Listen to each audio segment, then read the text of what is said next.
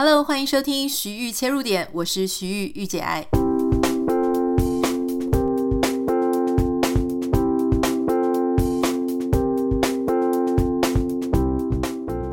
Hello，欢迎收听今天的节目。今天想要跟大家分享一个我自己的心得和心情。也许你听了这个主题也会心有戚戚焉。其实是跟媒体有关。大家知道我之前是念啊、一路都是念广电啊、新闻。啊、呃，这个学士、硕士到博士，都是在这样子的一个很专业的学门里面。但直到我出去，呃，新闻媒体工作之后，就发现，哎，实际操作跟我们当时在学的新闻伦理啊、呃，守则啊，差很多。最近就有一个这样子的例子哦，我再分享给大家听。呃，这个是关于美国这边在做新闻，跟台湾也是有一些不一样。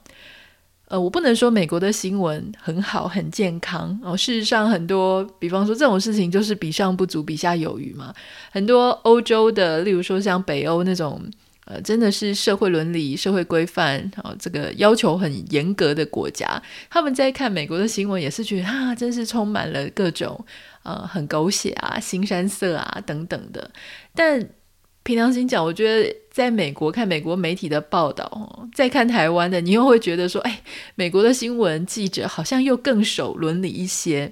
举一个例子来讲，前几天我们在呃，我在看这个地方报。那为什么讲地方报呢？就是说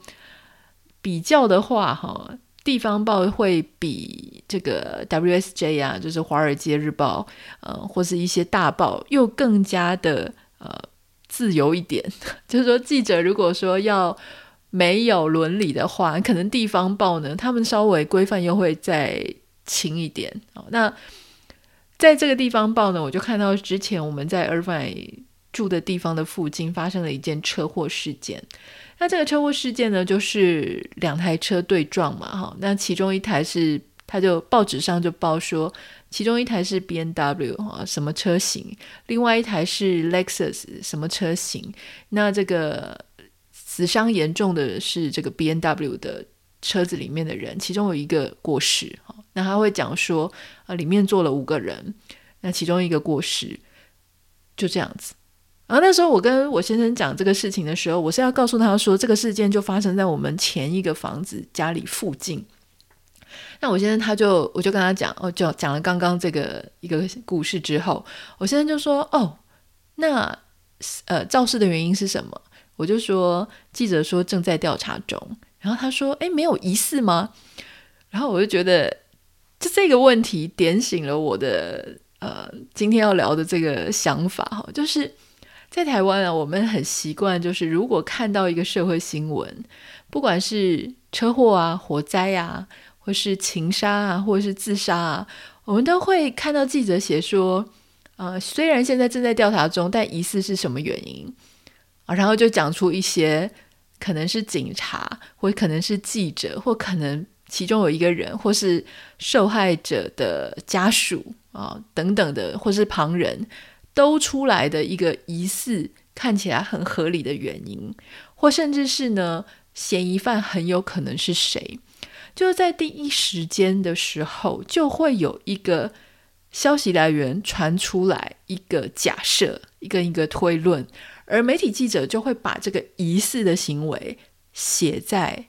媒体的内容里面。这个在我之前当记者的时候，也是常常会遇到这个状况啊。除非说是没有什么时间，就是直接真的没有人告诉你，或是说因为时间很短，或者这个袋子根本这个新闻根本不受重视啊，或是种种原因，人家可能讲说，呃，例如说火灾，最容易讲的就是起火原因尚在调查当中。可事实上，大部分的很多案件，你会想这些社会案件啊，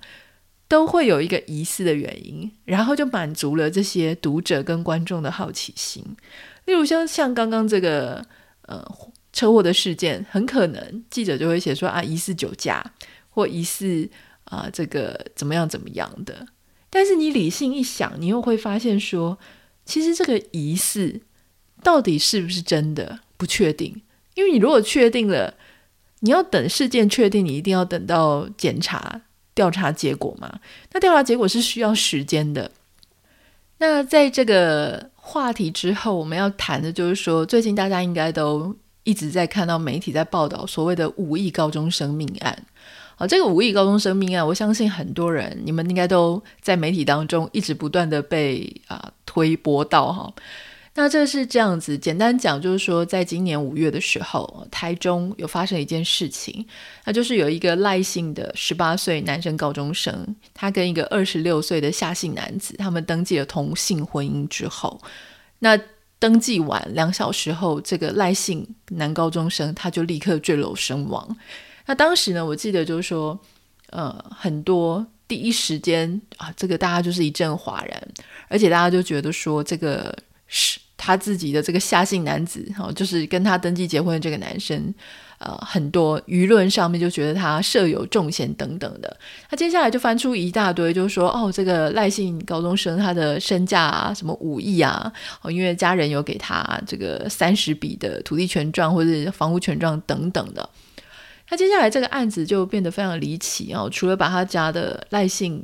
受害人，他的受害人或者赖姓，呃。男生哈，因为老实说，他还在检警还在调查当中。我觉得讲说这个受害人，如果已经把他变成受害人的话，好像直指有一个假害人嘛哈。所以，我们还是讲这个赖姓的男高中生，他自己的家庭背景就被整个掀出来，然后就觉得说啊，他们家真的是背景很复杂啊，然后有一段非常曲折离奇的故事，包含他的妈妈跟他的爷爷怎么怎么的。那当然很多的。网友或是很多的社会大众就认为说，哎，这个夏姓男子哦，就是他这个登记结婚的人，他一定很糟糕，怎么怎么怎么的。那接下来呢，就会开始有这个高大成法医，就是这种非常知名的媒体人法医也出现了。现在最新的进度到我们今天播出的这一集呢，是呃他的律师跟检察官啊、就是不停的所有的。他们的言行啊，然后他们的这个觉得谁讲的是不对的啊，厘清啊，解释啊，就不断的在媒体上上演。那这件事情就让我觉得非常荒谬，因为我们都知道所谓的侦查不公开嘛，可事实上这东西有在侦查不公开吗？好，前面在讲疑似的时候，我认为这个就已经逾越了媒体他们应该要有的呃采访道德规范，因为在这个呃。就是说，你不能去暗示说谁有可能是加害人，或是说这一件事情它是一个他杀的案件。我就说，即使你有很高的几率应该是这样，可是媒体作为第四权，或是媒体作为有这么高的影响力的人，他不应该去暗示说谁有可这个这个在啊、还没有确认之前，这个是一个他杀的案子，或是他去暗示谁有很高的可能性。是想要怎么样怎么样，或者是加害人？我觉得这个在媒体上来说啊，就说我们在当观众的时候，我们必须要意识到说这是一件很荒谬的事。那还有就是说，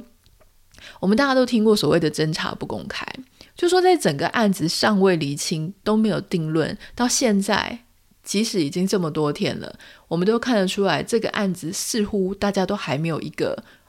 就是检调，并没有一个共识，他甚至也还没有到法庭上，就什么都不知道。在不知道的状况之下呢，哎，我们已经自由心证，觉得说啊，谁谁谁可能要谋财害命或怎么样的哈。这个东西它跟我们在法律上讲的这种无罪推定，或者说我们必须要保护，不止保护受害者，也要保护这个疑嫌疑人，是非常背道而驰的。那我看到这个有一位哈，就是马在勤律师，他也是媒体上的常客哈。他在《司改》杂志的第六十二期的地方，他其实有提过一件事情，我觉得很有趣哦。首先，他先讲说说这个所谓的侦查不公开原则，就像我们刚刚讲的，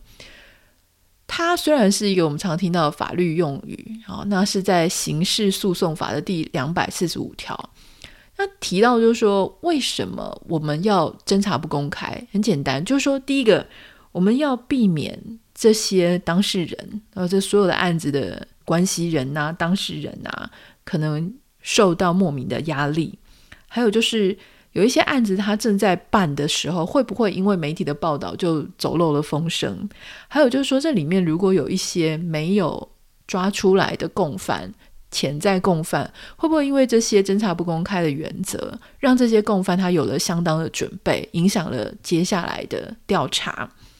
还有刚刚提到的，就是说，我们认为有很高度嫌疑犯的人，他是不是会在还没有完成调查的时候，就已经受到他的名誉或他的声望或他的任何的权利的打扰？哦，那这样子呢，其实对。这其实是对人权的一种侵犯嘛？就说其实像之前我们也听过有一些案子，如果你还记得的话，那是发生在台北市南港区万象大楼地下室哈。这就是在二零一七年的一个案子。当时呢，这个凶嫌有一个男的，那他就谎称说是这个受害人哦陈女她的一个闺蜜啊良女良心小魔跟自己合谋杀了这个陈姓女子。好，所以当时呢，大家就一直说这个是一个闺蜜的诱杀案，或者是闺蜜的凶杀案，而且就一直说这个良性的女生她是一个什么蛇蝎女啊，哦，那当时呢，在网络上就造成非常非常大，大家就是开始霸凌这个良性小魔，就说啊，这个她本来就哪里有问题了啊，哦，这个人美心恶啊。等等的，就不停用各种很难听的言语羞辱他，然后甚至就是呃，希望他可以死啊之类的。结果后来等到所有的调查都结束之后呢，才发现说，其实这个良性的女生她是无辜的，是那个主要的凶嫌去说谎，把她故意扯进来的。那这个事情其实才发生没有多久啊，然后也没有因为。这一件事情，虽然当时大家有非常惊讶，但是并没有因为这件事情大家就忘记一个教训，就是说，即使有一些人他看起来再奇怪、再有问题，或是大家我们现在在看这些新闻的时候，我们又不是当事人，我们也不认识当事人、当事人或当事人的家庭，我们怎么样建构一个对案件的印象呢？那当然就是来自媒体或社群媒体。有可能是你的朋友在分享的时候，他写了一句话；有可能是你在看新闻的时候，那一个媒体他所采取的立场，哦，是某一种阴谋论，或是他已经在他的文章当中隐藏，就是说他觉得可能凶险会是谁。比方说，他只要写一句疑似情杀，或是疑似谋财害命，你就会很自然而然的大脑去连接说，哎，那谁有可能是这个案子里面的呃加害人？所以我们就变成说，常常有一些案子哦，就是变成全民在办案。例如说，像这一次五亿高中生的事情啊，我就觉得非常荒谬，因为几乎是所有的人都在办案哦。那然后，嗯、还会要求，就是说名人法医，比方说高大成先生啊、哦。那当然，他是一个在媒体上非常有声望，我相信他也有他的专业。可是，我同时也打了一个问号，就是说，好，今天你是一个社会瞩目案件的法医，你去勘验，你真的能够在这个所有的结果出来之前，就在媒体上面公布你认为是什么样的结果吗？就说，你当然有你自己相信的一个故事，或是你会有你的质疑。但这些事情是不是应该是透过一个不为外界所知，然后你去提供给检察官，或是律师，或是这整个案件的处理的人一个参考跟一个方向，和你自己的所谓的专业人士的证证据？可是对着社会大众去讲的时候，这样变成说你的看法完全左右了民意跟舆论的方向。我觉得这个事情。在我看来，我并没有这么认同哦。虽然我我认同他一定有他的专业，但我不觉得在一个重要社会案件的时候，还没有定论、还没有结案的时候，就对外放话啊！不管他今天是法医，还是他今天是任何的，例如说像美剧常常会有一些什么弹道呃鉴识专家哦。那比方说，就像之前。美国非常呃，这个 Johnny Depp 或是 Amber Heard 这个案子，你也不会说大家在案情结束之前就看到那些专家证人一直不断的在媒体前面放话，不会，你看到的是法庭上面直接直播的时候他们在讲的事情。如果他们私下也是一直不不断的对着什么脸书啊或者什么 social media Twitter 在放话的话，它会被视为是一种不是很有职业道德的一个行为哈。所以这个是我觉得我们在看这件事情的时候啊，也许我们很难去改变目前当前的新闻环境，可是至少我觉得我们可以提醒自己，就是说这件事情不是很合理。就是说，整个发展的过程，我、哦、觉得很荒谬，就怎么会大家不断的在对媒体上面去做放话？那刚刚讲到这个马再勤律师，他在私改杂志上面，他提到那篇文章标题叫做《公开侦查不公开原则》，哈，媒体报道就等于啊警检警的办案绩效？问号。它里面有提到一段呢，我觉得蛮重要的，就是他有提到说。这个检警跟媒体呢，常常会处在一种所谓的共犯结构利益团体。什么意思呢？就是说，如果检警他偷偷的泄露这个案件的侦办进度，哦，不要说如果啦，事实上我们在新闻台工作的时候，你就常常听到记者他是调频调到这个警察的。无线电他的那个频率哈，所以其实你在办公室的时候呢，你就是都可以听到警察他们的无线电。除此之外呢，像这种社会线的记者啊，他们也常常会去找警察泡茶聊天，为的是什么？为的就是他能够知道一些案子里面的内幕，谁跟他交情比较好，他可以多打听到一些没有被爆出来的那一些独家消息。好，那。他们两个到底要怎么样？是说所谓的什么共同利益呢？就是因为检警他们需要业绩，办案的业绩。如果今天在这些众所瞩目的案件，或是透过媒体的报道让它变成众所瞩目的案件的时候，一旦检警他把这件事情啊水落石出的调查了出来，或是他哎很有效率，那谁会被？就是大家觉得很好呢，就说这个检警嘛，或者是长官嘛，或者是这一个处理的检呃警调的这整个团队，很有可能像某一些我们大家就是可以想象的某一些社会重大案件，当破案了，当这个凶手绳之以法了，这些长官他们的仕途会更加的顺利哈，就步步高升，这是可以想象的，而且社会上就是这样子一直不断的在啊、发生这个事情。那媒体的利益呢？当然就是他可以得到独家新闻，然后他可以啊、就是说有更好的收视率、跟更好的阅读率、点击率等等的。在之前呢，现在我觉得好像稍微比较没有这个风气。可是像之前有很多的大主播，他们都是因为在某一个案子里面得到了非常特殊的消息来源、告诉他们这个事情是怎么样一回事，或是因为他们能够采访到。啊、呃，这个案子的，例如说承办检察官，或是他的长官，或是一些很重要的人士，他愿意告诉这个记者，或是独家给他一个报道。这个记者呢，很容易就立刻就变成主播，或者他在呃同业里面呢，就更加的威风了哈。所以你说真的要维持侦查不公开这件事情，它是非常有道德伦理的一个前提跟期待。可事实上，在执行的时候，还是常常会遇到说，哎，很多消息走漏啦，啊，或者说很多媒体，他们甚至也没有消息走漏，但是就拼凑出一个一很像的一个故事。这个就是我今天在节目的前半段想要跟你分享的。那稍微有一个小作业，就是不用交给我了哈。但是我想我们在看新闻的时候，稍微提醒一下，就说如果你在看一个新闻的时候，确实所有的调查都还没有结束，可是。已经出现所谓的疑似怎么样怎么样的时候，请你要有意识到说，这些疑似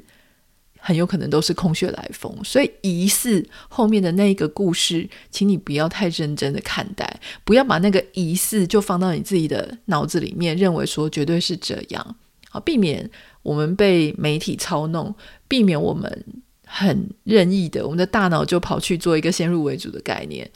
因为为什么呢？今天你就想象，如果你跟你的朋友，好，就有一个朋友他在跟其他人转述你的故事，比方说你啊，我乱讲，从呃这个楼梯上跌下来好了，结果你的朋友出去跟人家讲这个事情的时候呢，他讲说，哎，某某某他从楼梯上跌下来了，结果他后面写说疑似是因为被男朋友推下来，或是疑似啊是因为怎么样怎么样。所以那个疑似就表示他根本不知道，他也没有来问你。那他为什么会这样想？就是他脑补。所以我常常都有时候我听到人家跟我讲一些他们自己脑补的，我就要，我就有时候会觉得这些很荒谬。我就会觉得，你确定吗？如果你不确定的事情，那是你猜测的事情，你揣测的事情，请你不要拿出来讲，因为你拿出来讲，一方面就是侮辱我嘛。你觉得你讲的谎话，我一定会相信，或者你的猜测，我一定会买单。还有最重要的是，你根本不尊重那个事情发生的当事人，然后你就用你自己加油添醋。这个这样子的人，我是非常非常不喜欢。有时候这样的人是长辈，有时候这样的人是同侪。好，那我觉得我们都要学习，就是避免让这样子的言语，就是说他自己揣测的啊，他觉得可能是怎样，然后就来影响我们的对事情的认知了哈。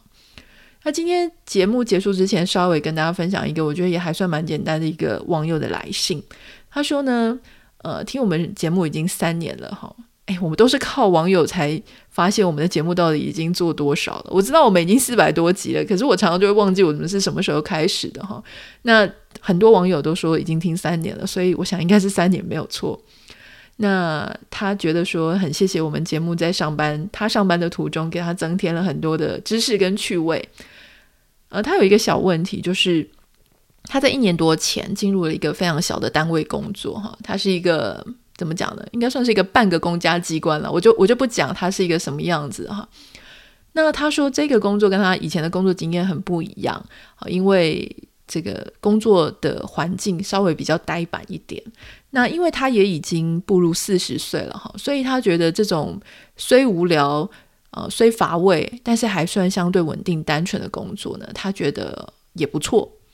但因为他对这个环境是期待是单纯的，是稳定的哈，那所以他不会很在乎说啊、其他到底有没有可以飞黄腾达啦哈，或者有没有很很竞争让自己进步，他就没有很在乎。可是他发现哦，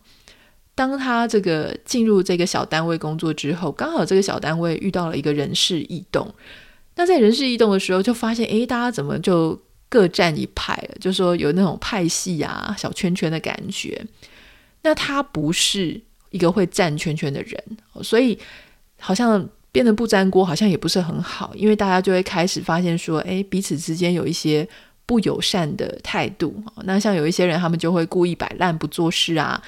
就聊天到中午啊，或者说，比方说他自己发生一些小缺失，对方就无限上纲等等的。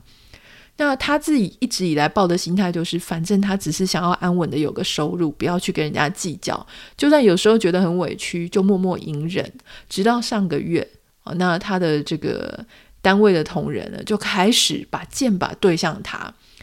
那当下他知道的时候，非常的错愕，而且他觉得他是被针对了哈。那最让他无奈的事情是呢，那个新来的那个大长官，就是他也相信那些同事说的，然后一起想把他弄走。后来他就发现说，嗯、呃，长官真的很喜欢用自己人。哦，那每年因为人事预算，他的这个名额是固定的。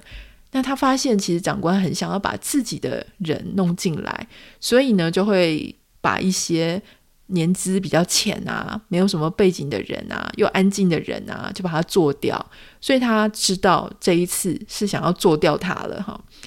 那他就一开始就想说。怎么会这么巧？就是说，一被针对了，然后就立刻就要被做掉，然后一个一个的就发生这个事情。他说，虽然他心里已经做好要离开这个单位的打算，可是他想要问我说，为什么这些那种半个公家机关的这种场域，而且是这么小的一个单位，为什么大家还会要去欺负人？明明就应该要很单纯啊！哈，那难道安静做事反而就被先被牺牲是？太天真、太单纯了嘛？他应该要去学别人勾心斗角嘛？等等的哈。简单讲是这样啦，因为我在缩减他的讯息，他讯息蛮长的。我想要讲的事情是啊，就说大家如果在职场上面混过，你就会发现说人际关系勾心斗角，或是说单不单纯，跟这个单位小不小，或是他是不是公家单位，一点关系都没有。说真的啦，我自己听过的，还有长辈遇过的，好，就是泛及我所有知道比较深入的一些常常那种越偏僻的、越小的单位，那勾心斗角，还有就是站边小圈圈，发生匪夷所思的事情更多。为什么？因为有时候我发现，好像那种比较蛋黄区的啊，例如说大公司、大部门、跨国的那一种时候啊，因为大家是真的是非常看绩效，非常看业绩，所以有时候你站有圈圈，或者是你靠谁。当然是还是有用了哈，但是不是完全。所以有时候如果你自己表现太烂，人家也照不了你啊。而且因为在这个蛋黄区、都会区，大家眼睛都非常的利，都不好相处。说真的，所以你都搞不清楚说，比方说，我们以前就写过一篇文章，可能那个总机美眉，甚至是老老板的呃女朋友之类的啊，所以你其实谁都不能得罪，你就不比较要小心一点。可是像这种。反而是这种好，不管是半个公家单位、公家单位，或是那种小小的，然后非常边疆的这种，你会觉得应该要是与世无争的地方，反而会有一些这种山寨主的出现啊，就是说大家会觉得说没有人监督他们，所以反而在压迫人的状况，或是勾心斗角的状况，就会很像乡土剧在演的，毫不掩饰的直接摆出来。让人傻眼，这个是真的会发生的事情啊！所以我觉得，嗯，不用去想那么多，说自己要不要学会勾心斗角。我们不需要勾心斗角，但我们至少不要傻傻的看不懂局。我们可以当一个不粘锅，但是我们不要就是呃傻傻的看不懂人家挖了一个洞给我跳，然后我们还跳进去。好，所以我觉得最基本是是这个样子。我们不需要当一个坏人，但是不需要。当一个送命的好人，我觉得基本上就这样。然后离开那个单位，我觉得也不要觉得太可惜好，因为从这个网友的讯息，我们可以发现，他最希望的是一个单纯而安静啊，大家互不干扰的环境。可事实上，这个环境只是看起来像那样，它不是那样哦。所以在这样的状态下，你可以提早去有一个机会，让你去找到其他的环境。或许新的环境会更好，也说不定。好，那就祝福你喽。如果今天有任何想要跟我分享的，欢迎你可以私讯到 Instagram 账号 Anita 点 Writer A N I T A 点 W R I T E R。不要忘记帮我们在 Apple Podcast 跟 Spotify 上面按下五颗星，非常感谢你。在明天的节目当中呢，我们会邀请到非常受到欢迎、畅销、畅销、大畅销的呃心理咨商师作家周慕姿，她也是我的学姐。不要错过明天的节目喽，拜拜。